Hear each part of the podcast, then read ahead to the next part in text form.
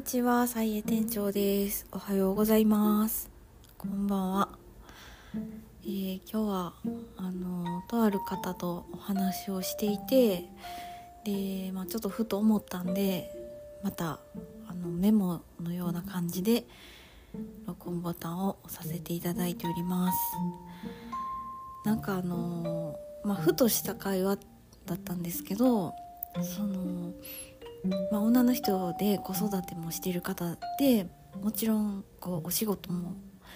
してる方なんですけどあのなんかもう私たちの、まあ、私と同世代の方だったんですけどああの、まあ、晩ご飯何作ってる？みたいな話からまあ、かっこ私はもう最近晩ご飯を作るのはやめたんですけど。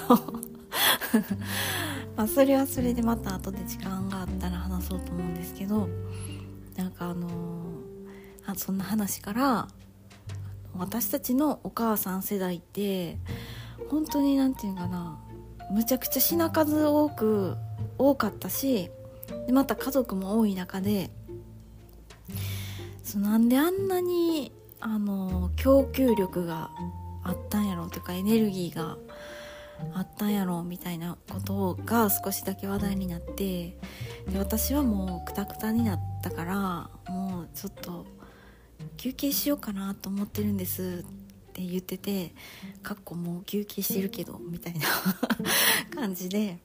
まあ、その方今現在進行形で頑張ってはる感じやったんでちょっともうそのなんか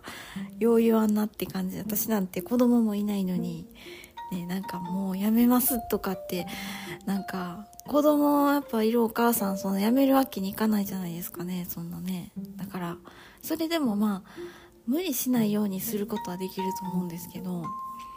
でもなんかそんな中でもそのお母さん私たちのお母さんたちってなんであんなにできたんみたいな何が違うの今とみたいな感じにちょっとなったんですよね。でそれが結構気になってそのその場所から離れた後も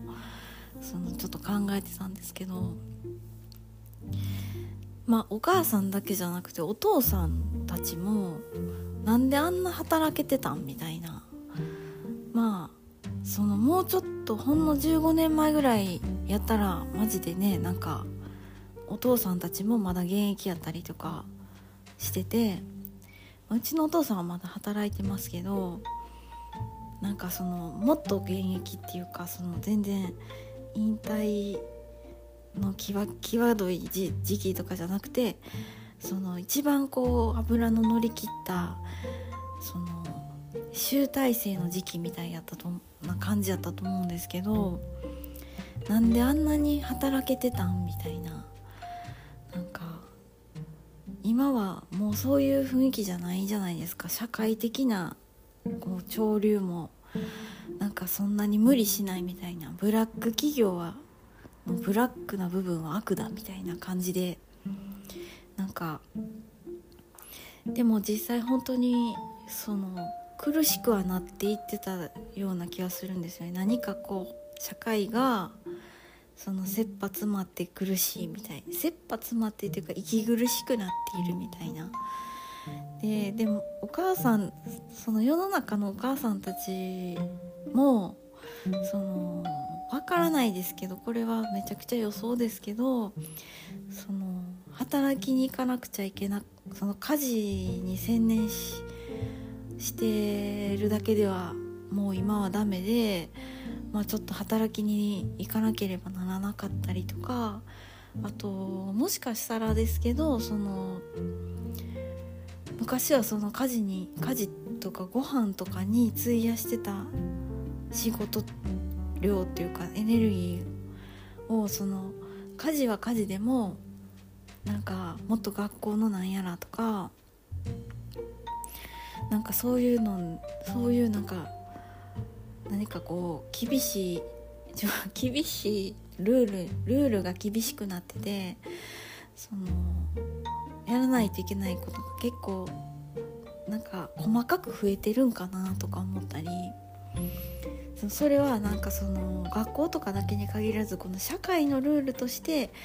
その守らなければならないものが何かこう増えてちょっとこうしんまあ SNS をやらないといけないとか 例えばですけどなんかそういうのそういうちょっとした時間がそのどんどんどんどんなんかね取られていってその昔はお母さんたちが5品作ってたところがもうなんか今は3品ぐらいにしかできひんエネルギー量になってしまってるみたいな。それとか選択肢が多すぎるから昔はなんかそのねなんかその食材をあの何て言うんですかね手に入れる方法とかもあのまあ日常的な部分ではこう限られたものをこう駆使してやってたけどその今はもうバリエーションが多すぎて何て言うかな毎日毎日違うメニューで供給しなければならないとか。昔はまああるある程度こうルーティンがあってあのー、3日に1回ぐらいは同じようなものが出るみたいな。3日に1回焼き魚みたいな感じで。そんなんでなんかまあ品数は多かったけどある程度お母さんたちはそんなにしんどくなかったんかなみたいな。今はなんかもう多国籍料理を作らねばならないとかね。なんかそんなんとかだったりもするのかなとか思って。なんかその大きな社会の流れみたいなのがなんかでそういう中でみんななんか疲れてるんかなみたいな気がちょっとしたんですけどどうでしょうか。だからその仕事も前みたいに頑張られへんし もっと自分をいたわっていかないともうやってられへんみたいな感じになっていってたりとかしてそういう複雑化な社会になっているのかなみたいな風に思ってみたりあともう一個仮説はそのもっと大きな俯瞰したあのレベルで考えたらあの気候気候変動みたいなのでシンプルに昔はもっと過ごしやすくてももっとっていうかもうちょい温度が低くて過ごしやすくて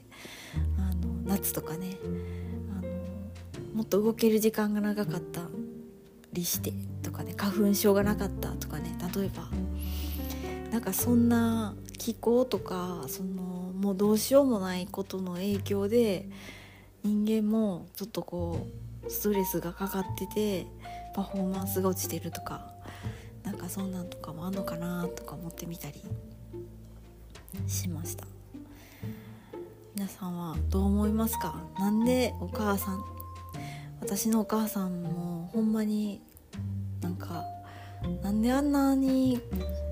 一人でめちゃくちゃ回せて家族回せててんやろみたいなね。まあでお母さんはあのお父さんの仕事を手伝ってる時期とかあの私たちが大きくなってからはちょっとこうあの通訳のバイトみたいなのもしてたりとか意外と働いててなんかなんであんなにパワフルにできててんやろすごいなみたいな風に思ったりします。皆さんはどう思われますか？私たちにあの降りかかっている何て言うんですかねたくさんのストレス そういうのを感じたりしますでしょうか。でまあ私も晩ご飯を作るのをやめて1週間2週間なんですけど、まあ、自分の分は軽くもう一人暮らしの時みたいな適当な飯を作ってるわけなんですけどでもなんかそれであの、まあ、率直な感想としてはあのめちゃくちゃ楽すぎ楽で もう本当になんか